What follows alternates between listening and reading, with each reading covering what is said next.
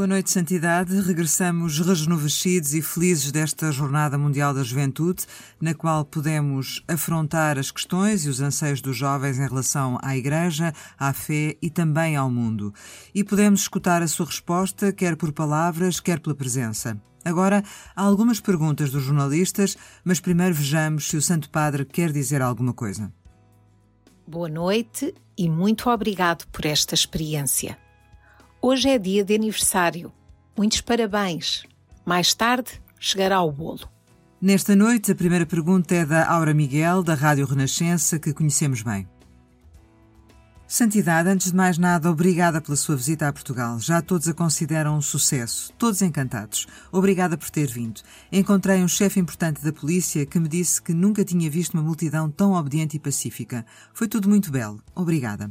A minha pergunta diz respeito a Fátima. Sabemos que o Santo Padre foi lá e rezou em silêncio diante de Nossa Senhora na capelinha, mas havia grande expectativa de que no próprio lugar onde Nossa Senhora pedira para rezar pelo fim da guerra, e infelizmente, estando nós em guerra neste momento, o Santo Padre elevasse de novo publicamente uma súplica pela paz. Os olhos de todo o mundo estavam fixos em si ontem de manhã em Fátima. Por que é que não o fez? Eu rezar, rezei. Orei a Nossa Senhora e rezei pela paz. Não fiz constar, mas eu rezei. E devemos repetir continuamente esta oração pela paz. Maria pedira isto na Primeira Guerra Mundial e desta vez supliquei-o a Nossa Senhora e rezei, sem fazer publicidade. Obrigado, Aura. A segunda pergunta vem de João Francisco, é do Diário Português Observador. Muito obrigado, Santo Padre. Pergunto a propósito dos abusos sobre menores na Igreja em Portugal. No mês de fevereiro deste ano foi publicado um relatório sobre a realidade dos abusos em Portugal. As crianças vítimas foram quase 5 mil nas últimas décadas. A minha pergunta: leu, foi informado sobre esse relatório entregue aos bispos e ainda, que se deveria fazer aos bispos que tiveram conhecimento dos casos de abusos e não os denunciaram às autoridades? Obrigado. Como todos sabeis, recebi de forma muito reservada um grupo de pessoas que foram abusadas.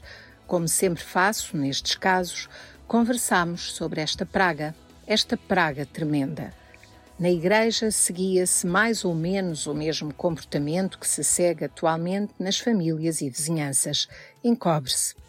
Pensamos que mais ou menos 42% dos abusos acontecem nas famílias ou nas vizinhanças temos ainda de amadurecer e ajudar para que estas coisas venham à luz. Desde o escândalo de Boston, a Igreja tomou consciência de que não se podiam seguir caminhos evasivos, mas devia-se pegar o touro pelos cornos.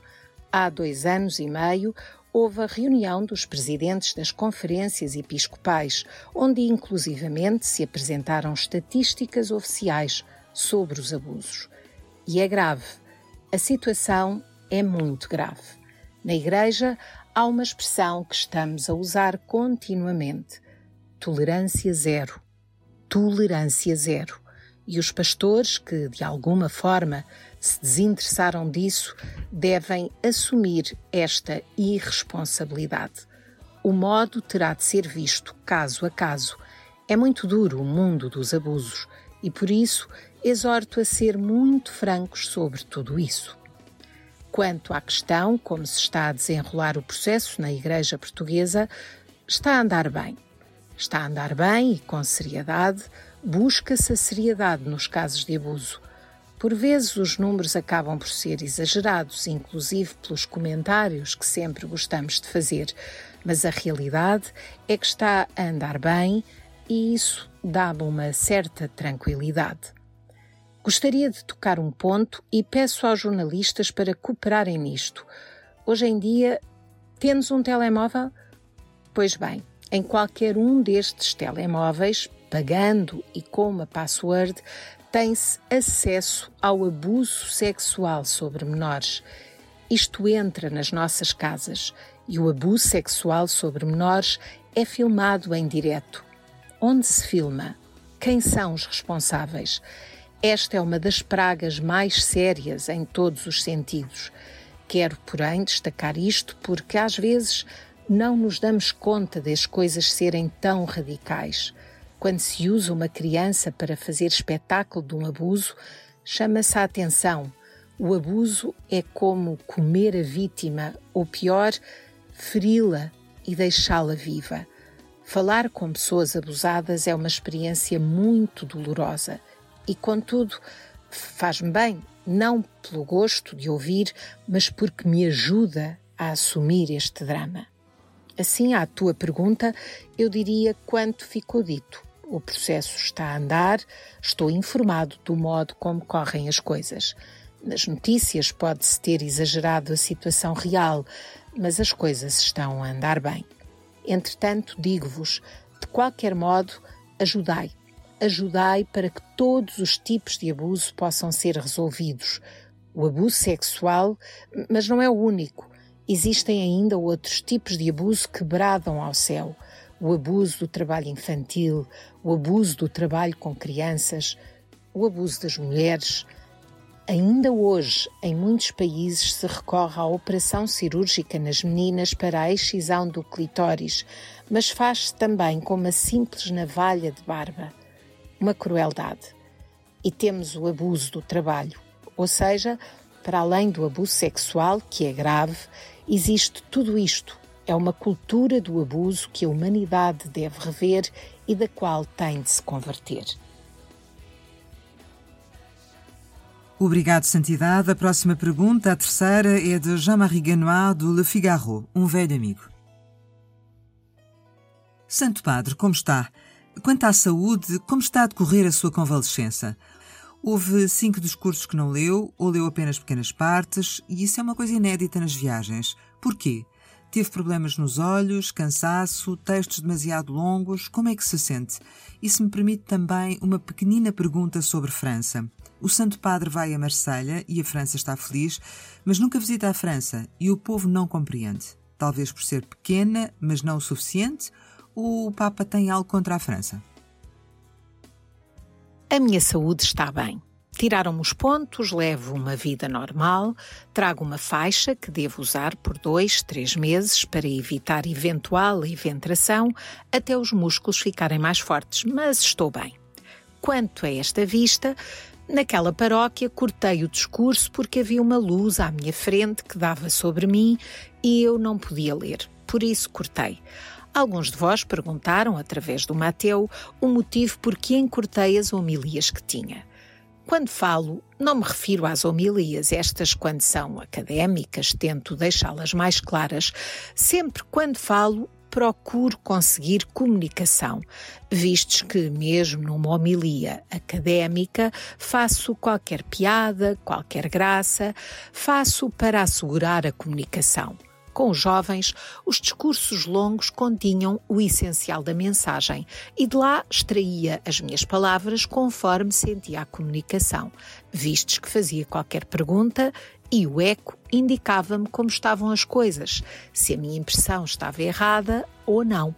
Os jovens não conseguem estar atentos muito tempo. Pensei que se tu fizeres um discurso claro, com uma ideia, uma imagem, uma palavra de afeto, conseguem acompanhar-te por oito minutos. Aliás, na primeira exortação que redigi, a Evangelii Gaudium, escrevi um longo capítulo sobre a homilia.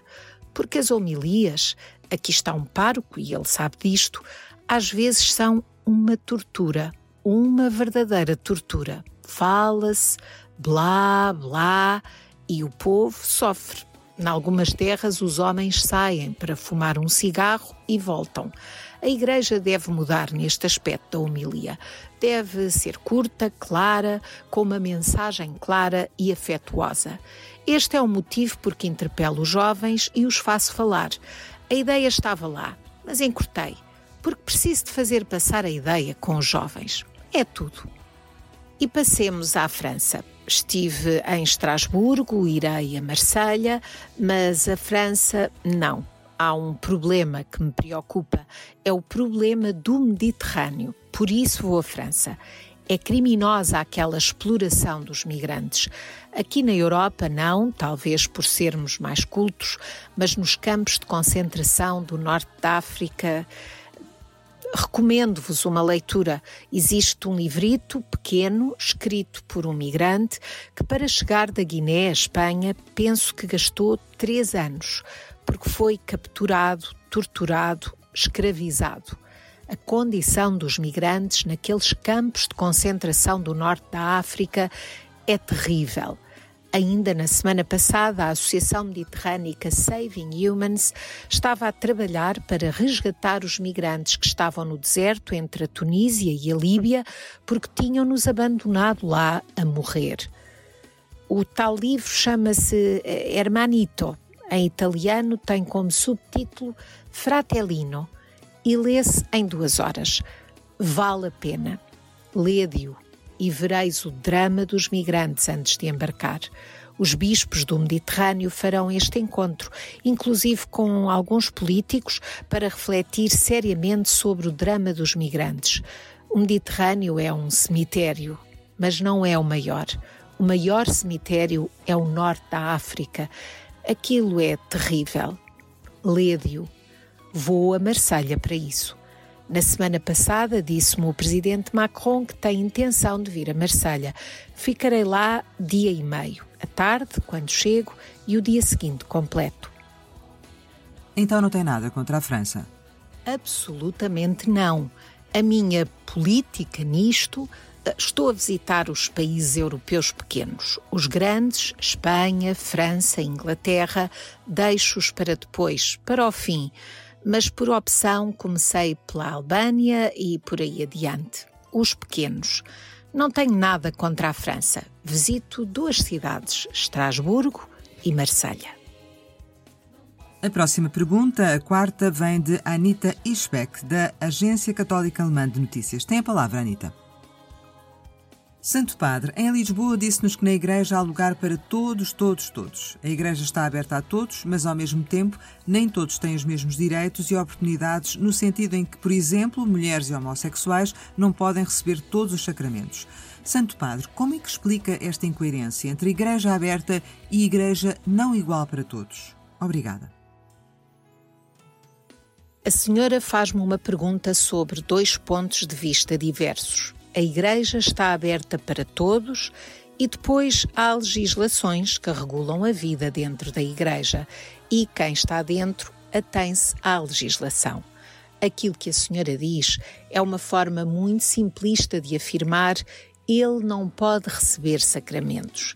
Mas isto não significa que a Igreja seja fechada. Cada um encontra Deus pela própria estrada, dentro da Igreja. E a Igreja é mãe e guia cada um pela sua estrada. Por isso, não gosto de dizer venham todos, mas tu faz isto, tu faz aquilo. Venham todos e depois cada qual, na oração, em conversa íntima com Deus, no diálogo pastoral com os agentes de pastoral, procura o modo de avançar. Por isso, não é justo fazer a pergunta por que não os homossexuais.